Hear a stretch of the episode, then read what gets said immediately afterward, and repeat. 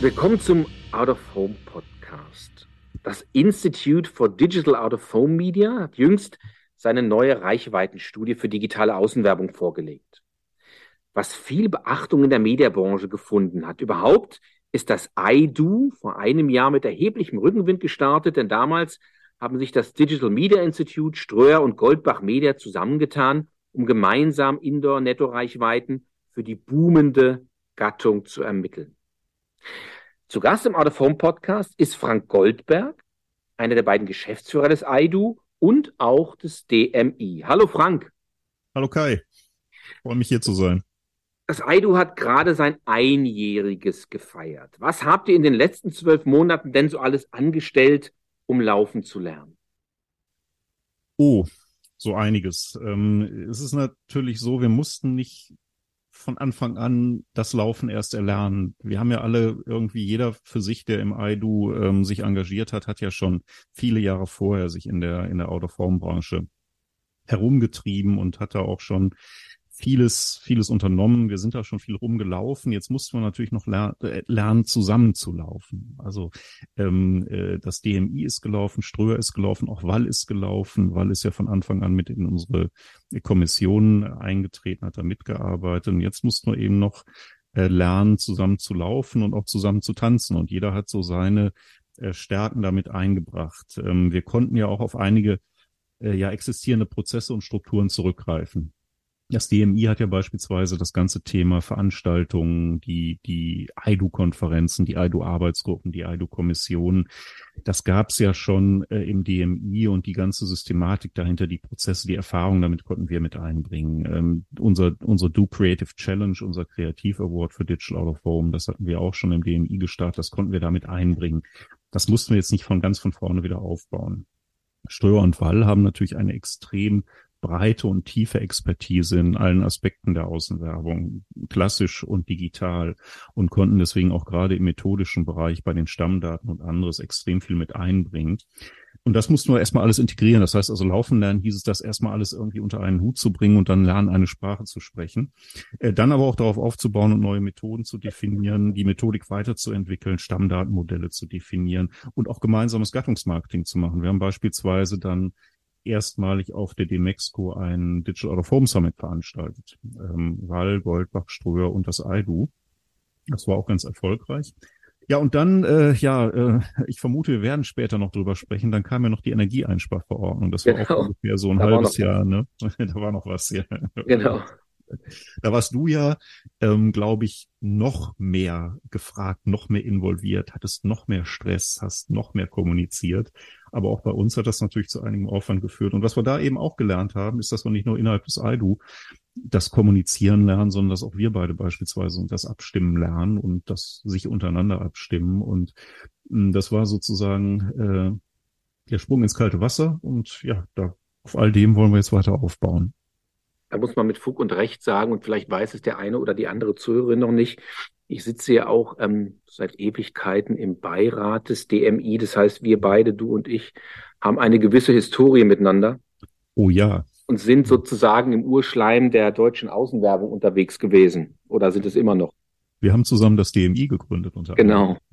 Also von daher ist uns, glaube ich, alles nicht, alles nicht, sind wir uns nicht wirklich fremd. Ähm, das Spannende ist tatsächlich, glaube ich, dass das ähm, Aido so als Brandbeschleuniger ähm, der digitalen Außenwerbung, um euch mal richtig Speed zu geben, ja etwas ist, was in, in einer Zeit kommt, in der Außenwerbung ja auch extrem boomt, welche, welcher Bereich auch immer und besonders natürlich digitale Außenwerbung. Und wenn wir nochmal zu der Studie kommen, die Public und Private Screens Studie, die gab es ja in der Form schon beim DMI, die ist eine der beiden Vorläufer. Da gibt es von Ströer die PPS, beziehungsweise die Public Video Studie. Mhm. Ähm, das beides zusammen ist was, was in der Tat methodischer nicht allzu weit voneinander entfernt ist. Es war, glaube ich, ja auch gar nicht ungeschickt damals, als wir angefangen haben, mit dem DMI sowas zu machen, das nicht allzu weit voneinander zu äh, methodisch voneinander entfernt zu führen. Was habt ihr eigentlich methodisch gemacht? Du hast es gerade eben schon mal angesprochen, um die beiden Studien zusammenzubringen. Ja, wie du es wie du es gerade schon angedeutet hast, gar nicht so viel. Äh, die sind methodisch sind die ähm, sehr, sehr ähnlich. Ähm, Äh, wir mussten deswegen methodisch gar nicht so viel machen, um den derzeitigen Stand zusammenzubringen. Also das aktuelle Studiendesign in eine gemeinsame Studie reinzubringen, das war gar nicht so ein methodischer Quantensprung. Ähm, wir wollen jetzt darauf basierend noch deutlich mehr machen. Das heißt, wir haben also schon im vergangenen Jahr angefangen, darüber hinaus zu denken, also über jetzt die erste gemeinsame Studie nach der bisherigen Methodik, äh, hinauszugehen und dann noch genauer, noch granularer, zeitlich räumlich granularer zu werden. Da können wir vielleicht später mhm. sprechen. Aber erstmal haben wir tatsächlich das gemeinsame Design beider Studien äh, übernommen und du hast ja schon gesagt, ähm, letztendlich sind die beide aus demselben Konzept hervorgegangen. Ihr habt ja damals auch ganz zu Recht gesagt, lass uns mal gucken beim DMI, als wir da gestartet sind mit der ersten Studie, dass da nicht was völlig anderes gemacht wird, als bisher in der digitalen Auswerbung von Ströer gemacht worden war. Ne? Mhm. Und wenn man versucht, diese drei Studien, zwei alt, eine neu zu vergleichen, gibt es tatsächlich Unterschiede oder würdest du sagen, nee, es ist eigentlich überwiegend bei weitem die Gemeinsamkeiten, so viel anders ist es gar nicht? Ja, es gibt äh, es gibt Unterschiede in in der Hinsicht, dass ähm, die Ströer-Studie natürlich die Public Video Studie konnte fokussieren auf die Ströer-Netze mhm. und die DMI-Studie, die Public und Private Screens beim DMI musste von vornherein eine sehr einen sehr breiten Markt abdecken, eine sehr breite Anzahl von Touchpoints abdecken. Das ging also von tatsächlich Fahrgastfernsehen, ÖPNV über Fitnessstudios, Restaurants, Büros, ähm, Autobahnen, Flughäfen, Malls das musste alles rein. Also ganz große, reichweitenstarke Netze mit kleinen und Kleinstnetzen, also Nischennetzen zusammen. Und ähm, ja, das, das ist auch schon so der wesentliche Unterschied. Die Gemeinsamkeit ist vor allen Dingen auch das Studiendesign. Also wir haben in allen beiden Studien dreistufiges Design. In der ersten Stufe messen wir bevölkerungsrepräsentativ die Mobilität. In der zweiten Stufe messen wir die Kontaktwahrscheinlichkeit vor Ort in den Einrichtungen. In der dritten Stufe nutzen wir Massendaten für mehr zeitliche und räumliche Granularität. Und deswegen haben wir auch keine, keine so großen Überraschungen erlebt, als mhm. wir dann die IDO Public und Private Screens ähm, erstellt haben da haben wir äh, schon an die Traditionen der Public Video und der DMI Public und Private Screens anknüpfen können. Und ihr habt was rausgefunden, was ähm, ja ein stolzes Ergebnis ist. 31, 81 Prozent Nettoreichweite für digitale Außenwerbung. Hm, ist digitale Außenwerbung damit aus deiner Sicht endgültig ein nationales Reichweitenmedium? Ja, auf jeden Fall. Ähm, wenn man sich überlegt, wir haben also 81 Prozent Reichweite in der Gesamtbevölkerung. Wir haben mhm. in manchen Zielgruppen aber deutlich über 90 Prozent, ja. ähm, gerade bei den Jungen und Mobilen. Ich meine, das ist jetzt auch typisch für die Außenwerbung. Insofern glaube ich, dass sich da die digitale Außenwerbung gut sozusagen in die eigentlich in die Tradition der Außenwerbung als Reichweitenmedium einfügen kann und aber gleichzeitig für die Außenwerbung neue, äh, neue Touchpoints erschließen kann, da, wo äh, die Außenwerbung, die viel draußen an der Straße stattgefunden hat, bisher nicht hingekommen ist. Also insofern, in Summe, glaube ich, stärkt das nochmal die Außenwerbung als Ganzes, als Reichweitenmedium. Du hast es gerade eben schon angesprochen, das DMI vertritt traditionell auch viele kleine Anbieter, deren Screens an unterschiedlichen Touchpoints wie Arztpraxen, Apotheken, Restaurants und so weiter zu finden sind.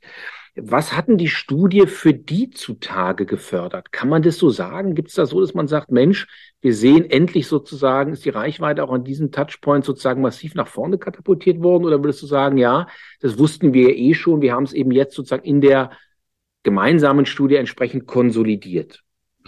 Vieles davon wussten wir schon, weil wir ja ähm, solche Touchpoints auch schon seit 2014 beim DMI erhoben haben. Es sind natürlich auch neue dazugekommen und in Summe haben wir schon gesehen, dass der Trend, den wir in den letzten Jahren mit den drei oder vier verschiedenen Studien, die wir da gemacht haben, sich fortsetzt, nämlich dass mehr Touchpoints dazukommen, bestehende Touchpoints weiter ausgebaut werden und dadurch die, die, die Reichweite und die Kontaktmenge an auch den kleinen Touchpoints deutlich mhm. steigt. Ähm, und was man natürlich auch sieht und was man bestätigt findet, ist, ähm, die kleinen Touchpoints sind häufig sehr gut für eine sehr äh, genaue Zielgruppenauswahl mhm. möglich. Ähm, und in Summe, was man auch sieht und in den letzten Jahren immer stärker, sind die kleinen Touchpoints in Summe gar nicht so klein. Mhm. Ne? Also diese 81 Prozent, das sind so 35 Milliarden Werbemittelkontakte, eine Zahl, die man sich nicht vorstellen kann, außer man ist in der Außenwerbung, ja, ähm, auch in der klassischen. Die, aber ein großer Teil davon, der kommt tatsächlich von den kleinen Netzen. Also auf solche massiven Zahlen würden wir nicht kommen, wenn nicht da viele kleine wären, die auch in bestimmten Nischen ähm, sehr spitz sozusagen eine Zielgruppenansprache ermöglichen. Hm. Die höchste Reichweite, habe ich gesehen, hat digitale Außenwerbung in den Metropolen Hamburg, Berlin und München. Ist DOOH im Kern eigentlich ein Großstadtmedium? Ähm, auch, aber nicht nur. Das, das ist schon richtig. Also äh, klar, natürlich installieren digitale Außenwerber auch am liebsten da ihre Werbeträger, wo viel los ist, wo viel Frequenz ist, wo interessante Zielgruppen sind. Und in Großstädten ist alles eben verdichtet und da habe ich viel Mobilität. Äh, Im Durchschnitt ist, ist die Mobilität dann noch höher als im ländlichen Raum. Es ist alles sehr viel konzentrierter. Aber man darf dabei nicht übersehen, wir haben auch eine sehr und immer noch weiter wachsende Abdeckung, sehr gute und immer noch weiter wachsende Abdeckung im ländlichen Raum. Mhm. Da gibt es nämlich schon seit vielen, vielen Jahren Jahren ähm, äh, Unternehmen, die dort ähm, aufbauen, natürlich auch im ländlichen Raum erstmal da, wo viel Frequenz ist und dann geht man weiter raus, aber in Supermärkten, bei Ärzten, in Apotheken, bei Fitnesscentern beispielsweise. Und das sind nur einige wenige rausgegriffen, haben wir viel im ländlichen Raum. Anders könnte man auch nicht erklären, wie man auf ähm, 81 Prozent Reichweite in der Gesamtbevölkerung kommt und auf über 90 Prozent in bestimmten Zielgruppen. Das geht nur, wenn ich auch im ländlichen Raum gut vertreten bin. Sonst würde ich das nicht schaffen. Mhm. Ähm, du hast unterschiedliche oder ihr habt unterschiedliche Touchpoints äh, ähm, untersucht, die auch zielgruppenspezifisch ja differenzieren. Ähm, würdest du sagen, es gibt tatsächlich ähm, etwas aus deiner Sicht, was wesentlich ist in den Befunden, was bestimmte Zielgruppenansprache angeht, oder ist am Ende Außenwerbung insgesamt dann eben doch ein Reichweitenmedium? Oder würdest du sagen, nee, nee, nee, nee, halt, was ich vorhin gesagt habe, was du vorhin gesagt hast, ich habe eben so viel unterschiedliche Touchpoints, dass ich tatsächlich auch wunderbar mit dem Florett fechten kann und nicht mal mit der Kanone schießen muss. Das Schöne ist, ich kann beides machen. Außenwerbung ist ein Reichweitenmedium und äh, das ist auch unsere unsere große Stärke in der Außenwerbung und äh, mit ähm, so einer digitalen Außenwerbung kann ich dann eben äh, dann gelegentlich auch mal das Florett in die Hand nehmen ähm, und kann mal gucken, wie ich da ein, genaueres Targeting machen kann. Ähm, das äh, muss jetzt nicht nur, das ist jetzt sehr stark auch äh, befördert durch Programmatic Advertising, aber wenn man mal reinschaut, wo, wo geht das los? Also das geht damit los, dass bestimmte Touchpoints natürlich prädestiniert dafür sind, bestimmte Zielgruppen zu erreichen.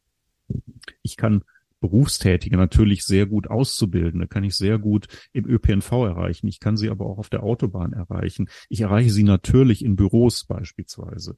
Ähm, ich kann Geschäftsreisende an Autobahnen und an Flughäfen finden. Aber das Interessante ist, wenn ich mal genauer reingucke, zu bestimmten Zeiten finde ich die auch in Fitnessstudios oder mhm. in Fastfood-Restaurants. Haushaltsführende finde ich natürlich auch gerade gut bei Apotheken, in Apotheken, bei Ärzten, in Supermärkten. Ähm, ich finde die aber auch teilweise an anderen Touchpoints, zum Beispiel im Kino äh, zu bestimmten Zeiten oder im Fitnessstudio zu bestimmten Zeiten. Und deswegen ist es wichtig, man kann da tief, immer tiefer reingehen. Man kann also erstmal so die Gesamtheit der Außenwarenmedien sehen. Da habe ich einfach ein brutales Reichweitenmedium. Dann kann ich in die Touchpoints reingehen. Dann merke ich schon, da findet eine Differenzierung statt. Wenn ich dann noch tiefer reingehe, in die zeitliche Auswahl, dann äh, kann ich noch stärker differenzieren, noch eine stärkere Anreicherung erreichen. Und dann kann ich auf Einzelstandorte runtergehen. Mhm. Da brauche ich natürlich die Daten dafür und dafür müssen wir uns alle noch anstrengen, dass die immer besser werden. Aber ähm, so kann ich also tatsächlich eine gute Anreicherung erreichen. Ganz wichtige Zielgruppe, die wir jetzt auch wieder erhoben haben, sind ähm, die TV wenig seher und die mhm. TV nicht seher. Ähm, und das haben wir schon auch in den vorangegangenen Studien beim DMI getan. Und da stellt man also fest, gerade diese Zielgruppe, ähm, die ist in der Außenwerbung sehr gut zu erreichen, generell, weil das sind eben mobile Menschen, die viel unterwegs sind.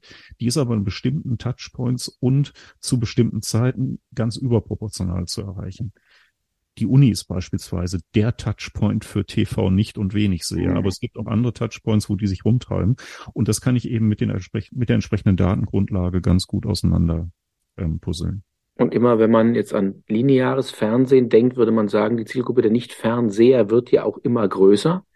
Das heißt, es wird für die Werbekunden, die so klassisch Schnelldreher, also FMCG vermarkten, noch immer schwieriger, die Leute über den klassischen Kanal Fernsehen zu erreichen, weil ein lineares Fernsehen gerade in den attraktiven jungen Zielgruppen eben tatsächlich kaum noch wirklich stattfindet. Du hast bereits angekündigt, dass das IDU Interesse daran hat, seine Studie durch die AGMA zertifizieren zu lassen. Warum eigentlich? Ähm, für die, für die Werbung treibenden und, und für ihre Agenturen ist es ganz wichtig äh, zu wissen, was genau sie einkaufen. Das geht, uns ja allen so. Ähm, und ähm, das heißt, äh, da wo wir die Stiftung Warentest bemühen, müssen die auch so eine Art äh, Warentester bemühen. Und das sind für die Werbung treibenden die Joint Industry Committees wie die ACMA. Da sitzen halt die Werbung treiben die Agenturen mit am Tisch, wenn die Methode gemacht wird. Und deswegen sehen sie auch zu und entscheiden mit, was da gemessen wird und können das dann hinterher auch beurteilen. Und dadurch hat man sehr viel genauere Kenntnis drüber und auch sehr viel besseres Gefühl, wenn man da sehr viel Geld investieren soll. Jetzt ist es ja nicht so, dass wir es bisher an Transparenz hätten mangeln lassen. Also Ströer und das DMI sind schon viele Jahre auf Roadshows gegangen, haben die Methode vorgestellt, haben Webinare gemacht. Aber es ist eben was anderes, ob man von Anfang an dabei ist als Kunde oder als Kundin oder ob man hinterher nur erzählt kriegt, was passiert ist. Und dafür sind eben solche Joint Industry Committees für die Kunden wichtig und deswegen sind sie auch für uns wichtig. Und das heißt, aus unserer Sicht, wenn das Medium wachsen will, dann braucht's den Segen der Werbung treibenden. Gerade auch was die Mediawährung angeht. Und das heißt, wenn man es auf einen, eine Formel bringen will, für Digital Out of Home führt genauso wie für alle Medien der Weg zum Wachstum über die Joint Industry Committees. Hm. Ein wesentlicher Aspekt sind ja auch crossmediale Leistungswerte, die digitale Außenwerbung und Online-Reichweite zusammenbringen. Das ist ja ein interessanter Aspekt, der, glaube ich, in eurer Studie auch eine große Rolle spielt. Also die Frage auch, was ist denn das dann für eine Währung sozusagen, die am Ende rauskommt? Ist die eine, die sozusagen eine digitale oder eine Out-of-Home-Leistungswährung oder vielleicht beides ist? Was denkst du jetzt aus dem Gefühl raus? Ist das, was wir perspektivisch da gerade bei euch sehen, etwas, was eine Online-Währung ist oder ist es eine digitale Out-of-Home-Währung oder ist es eine generelle Out-of-Home-Währung? Kann man das überhaupt schon so sagen oder ist es auch da so, dass man sagt, der Werbekunde, der Markt sucht sich in Anführungszeichen selber seinen Weg? Ja, ich glaube tatsächlich, dass wir, wir da nicht so hoch zielen sollten. Und es ist auch ganz klar beabsichtigt, dass wir erstmal eine, eine digitale Out-of-Home-Währung machen. Mhm. Äh, also auch wenn wir dann äh, in einem Joint Industry Committee in einer Mediengattung digital aufgehängt sein sollten, mhm äh, ist das nicht, äh, hat das nicht zum Hintergrund, dass wir jetzt gerade irgendwie versuchen, eine, eine Online-Währung oder kom kombinierte Digital of Home Online-Währung zu machen. Ich, ich sage gleich noch, warum ich glaube, mhm. dass es sowas in Zukunft braucht und dass es mhm. dafür auch gute Chancen gibt. Aber äh, es ist dann halt doch, es sind, es sind zwei, immer noch zwei unterschiedliche Medien. Äh, Digital Out of Home ist digital, ja. Ich kann Targeting machen, ja. Ich kann Programmatic Advertising machen, ja. Aber es ist kein One-to-One-Medium wenn es ein One-to-One-Medium wäre, äh, dann könnte es diese monströse Reichweite nicht aufbauen. Es ist ein One-to-Many-Medium und es ist deswegen auch äh, ein Außenwerbemedium. Es, es findet da statt, wo Leute sich im öffentlichen Raum bewegen. In dem Fall, was unsere Studie angeht, nicht unbedingt da, nicht unbedingt an der Straße oder in Fußgängerzonen, aber es ist nach wie vor ein öffentlicher Raum. Es ist da, wo ich das Haus verlasse es ist ein One-to-Many-Medium mit einer großen Reichweite. Und das braucht andere Methoden äh, für die Leistungswerterfassung als ein One-to-One-Medium. Ich glaube, mhm. es ist trotzdem ganz wichtig, jetzt schon darauf zu schauen, ob man nicht mal ähm, später auch eine äh, crossmediale Ansätze unterstützen kann. Mhm. Ähm, ich glaube, davor ähm, müssen wir eher nochmal über eine einheitliche Währung innerhalb der Außenwerbung sprechen, mhm. bevor wir hergehen und versuchen jetzt viel zu große Sprünge über andere Mediengattungen anzusetzen. Ähm, ich glaube, äh, das ist möglich, aber ich glaube, es ist nicht um die Ecke, weil methodisch kriegt man es wahrscheinlich leichter gelöst als politisch. Da muss also müssen viele Stakeholder eingebunden werden für solche crossmedialen Währungen.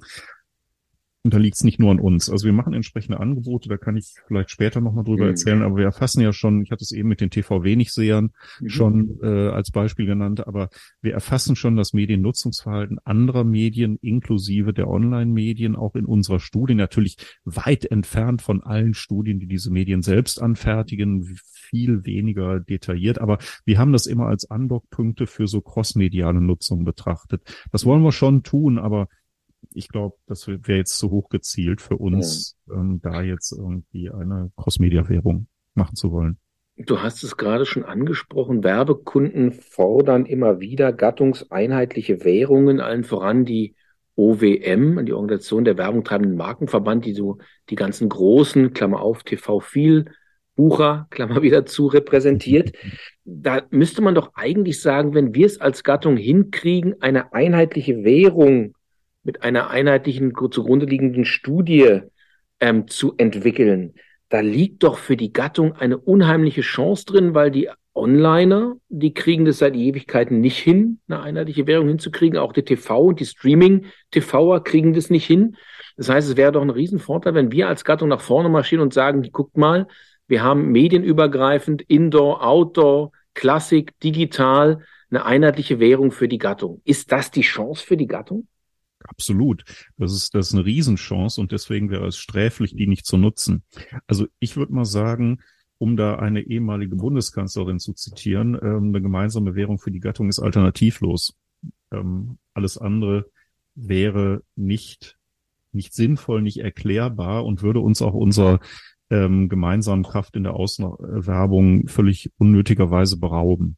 Ja. Ähm, also deswegen bin ich da auch sehr optimistisch, dass wir da hinkommen. Das wird kein Spaziergang, glaube ich. Da es ist nicht so sehr ein methodisches Problem. Auch hier ist es eher wieder äh, ein, ein Problem, dass viele Stakeholder eingebunden werden müssen, dass es viele etablierte Strukturen gibt, die in ein neues Konzept eingebunden werden müssen, etablierte Prozesse.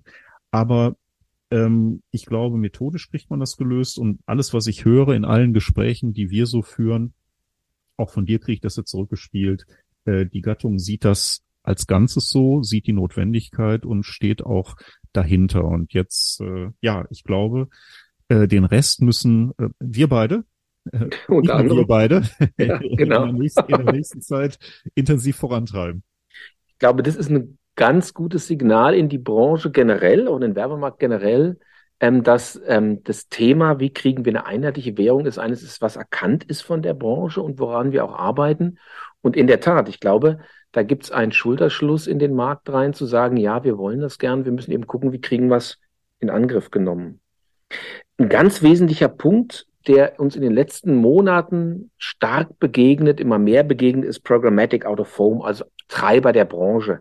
Viele Prognosen sagen auch, das wird das sein, was sozusagen die Gattung nochmal richtig nach vorne katapultiert. Inzwischen ist es so, dass auch klassische Außenwerbeformate programmatisch, also automatisiert eingekauft werden können. Das heißt, Budgets, die bis jetzt noch nicht in der Gattung Außenwerbung sind, die werden über Online-Media einbuchbar in die Gattung kommen. Das ist ehrlich gesagt noch ein Sahnehäubchen. Es wird aber immer mehr zu Schwarzbrot. Was glaubst du denn, wann wird das Brot- und Buttergeschäft der Gattung eine automatisierte programmatische Buchung sein? Ich, ich glaube, wir stehen gerade an der Schwelle dazu. Ähm, also wir erleben gerade live äh, den Übergang von einem, äh, zumindest für, für den Digital Out of Home Indoor Bereich, der vor vier Jahren angefangen hat äh, mit äh, der programmatischen Erschließung der Werbeträger. Da erleben wir gerade live sozusagen einen Übergang von einem überwiegend klassisch geplanten Medium zu einem überwiegend programmatisch gebuchten Medium. Ähm, also einzelne Anbieter, die aber reine Digital Out of Home Anbieter sind, die liegen schon bei über 50 Prozent Programmatic Anteil in ihren Umsätzen. Tendenz wachsend. Das ist jetzt, das ist natürlich nicht der Branchenschnitt. Also der Gesamtmarkt liegt da drunter. Aber wenn man sich jetzt mal überlegt, dass wir vor vier Jahren oder vielleicht so viereinhalb, fünf Jahren noch gar nicht wussten, wie man Programmatic Advertising schreibt und was das mhm. eigentlich ist, ne? Und dass wir noch ein Jahr später bei nahe null Prozent Programmatic-Anteil lagen. Dann kann man sich ausrechnen, wo wir in zwei bis drei Jahren stehen. Mhm. Und wann genau sozusagen dieser Switch passiert, kann man schlecht sagen, aber wir sind, wir sind gerade mittendrin, würde ich sagen. Mhm. Jetzt gibt es ein Thema, was uns neben dem Programmatischen auf einer ganz anderen Ebene einholt oder beschäftigt derzeit, du hast es vorhin schon angesprochen, das ist das Thema Nachhaltigkeit und auch das Thema Energieverbrauch ähm, was unsere Branche ja nicht erst seit der Verordnung zur Sicherung der Energieversorgung über kurzfristig wirksame Maßnahmen, also über die NSI-KUMAF beschäftigt. Ähm, digitale Außenwerbung ist ja noch mehr als die Außenwerbung generell da etwas, was von den denen, die meinen, es tun zu müssen, argwöhnisch betrachtet wird, ob des Energieverbrauchs. Wie siehst du denn die Anstrengungen der digitalen Außenwerbeanbieter? Und du kennst ja die kleinen wie die großen, hier effizienter und vielleicht sogar irgendwann mal klimaneutral zu werden. Äh, ja, äh, da tut sich einiges. Nicht erst seit der NSIKU-MAF, was für ein Monster. Ganz ein Monster, oder? Unglaublich. Ja, ja. Absolut. Ähm, also äh, erstmal muss man ja festhalten, bevor man sich äh, darüber spricht, was die Außenwerber alles schon tun und noch tun müssen, um klimaneutral zu werden, muss man erstmal festhalten, was wir damals auch zu Zeiten der, der zu den zur Hochzeit der Ensiko-Mafia nicht müde geworden sind zu betonen. Die Medien der Außenwerbung und gerade auch der digitalen Außenwerbung sind die energieeffizientesten aller äh, Werbemedien. Ähm, wir haben den kleinsten CO2-Footprint und das haben wir uns noch nicht mal selbst zusammengelogen. Das haben andere äh, neutrale Instanzen für uns gemacht, die, die Media Plus mit ihrer Green GRP-Studie zum Beispiel. Und was man ja auch mal festhalten muss, ist, dass schon deutlich vor der NSIQ-MAF die äh, Anbieter, mindestens die größeren und mittelgroßen Anbieter, schon äh, klimaneutrale Kampagnen im Gepäck hatten die haben sich damals nicht so richtig gut verkauft, weil die ein bisschen teurer waren als die nicht klimaneutralen. Das ändert sich natürlich gerade. Und spätestens seit letztem Jahr sind natürlich jetzt alle dran und arbeiten äh, an einer Klimaneutralität. Hm, also wer das jetzt noch nicht angefangen hat, also die, die großen und mittelgroßen Anbieter, die haben alle schon ganz klare Roadmaps, die wissen schon, wann sie klimaneutral sein wollen, die haben das schon draußen kommuniziert. Ähm, und die größeren Anbieter haben natürlich früher damit angefangen, brauchen aber auch ein bisschen länger, weil einfach die Organisation größer ist und, und äh, historischer gewachsen ist. Ähm, manche kleinen sind erst später drauf äh, angesprungen. Ich glaube, wir sind gerade dabei, dass die ganze Branche intensiv dran arbeitet, äh, in den nächsten ein, zwei Jahren klimaneutral zu werden. Äh, wer das jetzt noch nicht getan hat, der, der muss dringend mal Gas geben. Äh, sorry für das Wortspiel, aber der muss sich wirklich ranhalten, weil ähm, äh, das ist, glaube ich, äh, Klimaneutralität, ähm, äh, geringer CO2-Footprint, Minimierung des Energieverbrauchs. Das ist, das war in der Vergangenheit so etwas wie ein Differenzierungsmerkmal. Ich glaube, in der Zukunft wird das etwas sein, ohne dass man nicht mehr mitspielen kann. Man und kann so schön, ja, man muss ja sagen, es ist so in der Mitte der Gesellschaft und auch der Werbegesellschaft angekommen. Mhm. Ähm, und es wird, du hast recht, wahrscheinlich immer mehr auch nachgefragt oder irgendwann eben Convenience sein müssen. Richtig. Genau. Und dann ist es, geht es also jetzt nicht mehr darum, sich mit Klimaneutralität irgendwie vor der Meute zu positionieren, sondern nicht hinten zurückzufallen, wenn man es nicht liefern kann. Es gibt noch einen Aspekt, den ich in der digitalen Außenwerbung immer ganz wichtig finde, ist das Thema Informationsmedium, weil digitale Außenwerbung kennzeichnet sich ja auch dadurch, dass es Content gibt, ob es jetzt ähm, redaktioneller Content gibt, ob es Wettercontent ist, ob es irgendwelche regionalen Contents von irgendwelchen Kommunen sind oder Warnmeldungen oder sonst wie. Das heißt, da passiert ja was, was auch nochmal eine zusätzliche Relevanz erzeugt. Das betrifft sowohl die Indoor- als auch die Outdoor-digitalen Medien. Das heißt, es wird zu einem Medium, durchaus ja auch zu einem Entertainment- und Informationsmedium, je nachdem, wo es eben eingesetzt wird. Was glaubst du, kann die Gattung, können wir als Gattung denn noch tun, um den Skeptikern, aber vielleicht auch denen, die uns wo irgendwie befördern können, zu zeigen, dass es hier doch nochmal eine ganz spezielle Information für die Öffentlichkeit bedeutet, solche Medien wahrzunehmen, zu nutzen, zu rezipieren und durch Werbung zu unterstützen? Äh, absolut. Ähm, das wird, das wird, ähm, das wird eine Herausforderung sein, weil wir eben, wie du sagst, die Öffentlichkeit überzeugen müssen. Wir müssen nicht nur in Anführungsstrichen unsere Kunden überzeugen. Wir müssen vor allen Dingen auch die breitere Öffentlichkeit überzeugen, weil ähm, diese, ähm, diese singulären Anfeindungen, die teilweise gegen das Medium kommen, ähm, die kommen aus der Öffentlichkeit und werden teilweise durch andere Medien transportiert. Und ähm, da müssen wir, da müssen wir aufklären. Wir müssen also an die politischen Entscheiderinnen und Entscheider ran, wir müssen an die Bürgerinnen ran, weil das ist ja ein Treppenwitz. Also uns, unsere Medien werden angefeindet, ähm, während sie eigentlich die demokratischsten aller Medien sind. Man muss sich mal vorstellen, jedes andere Medium gibt dem Nutzer und der Nutzerin die Möglichkeit, sich in der eigenen Echokammer zu verbarrikadieren und, und dazu radikalisieren und alle unbequemen Wahrheiten irgendwie auszuschalten. Mit der Außenwerbung komme ich an jeden Menschen ran, weil sie so öffentlich ist und ähm, kann damit auch zur Aufklärung beitragen, kann, kann Verhaltenstipps geben. Ja, man erinnere sich an die, an die äh, AIDS-Kampagnen in den 90ern oder ähm, die, die Corona-Kampagnen jetzt gerade erst. Und ähm, äh, immer mehr von diesen Werbeträgern sind an Warnsysteme angeschlossen. Das heißt, ich kann in Katastrophenfällen äh, die Bürgerinnen rechtzeitig warnen. Und ähm, deswegen also nirgendwo sonst habe ich ein solch barrierefreies demokratisches Medium. Und das hat irgendwie noch nicht wirklich jeder Mensch da draußen begriffen. Das muss man den, den Leuten erklären. Und das ist natürlich mühsam. Ne? Also ähm, man, man muss an, an die Menschen ran, man muss äh, an die Öffentlichkeit ran, man muss an die politischen Entscheidungsträgerinnen und Entscheidungsträger ran. Das ist richtig viel Arbeit und die haben wir uns bisher, glaube ich, noch nicht alle gemeinsam gemacht. Äh, und das müssen wir jetzt tun. Ich glaube, eine ganz, ganz wichtige Perspektive, weil in der Tat dieses Thema, wie erreiche ich denn Menschen, die im ähm, öffentlichen Raum unterwegs sind, auf der einen Seite eine demokratische Relevanz haben, Bürger sind, die auch Meinung haben zu Recht und Meinung beeinflussen können auf der einen Seite und die auf der anderen Seite immer weniger klassische Massenmedien nutzen, wie du richtig sagst, dann in einer Bubble, in einer Filterblase sitzen und eben diese Teilhabe, wie es so schön heißt, ne, an mhm. ähm, demokratischer, an kommunaler, an wie auch immer gearteter Öffentlichkeit gar nicht mehr so wahrnehmen, wie sie eigentlich müssten. Und dazu brauchen sie Informationen die sie natürlich nur dann kriegen, wenn sie sie entweder suchen aktiv und weil sie es nicht mehr tun, weil sie sie eben sehen und weil sie für sie als relevant erkennen, dann auch entsprechend Handlungen umsetzen können.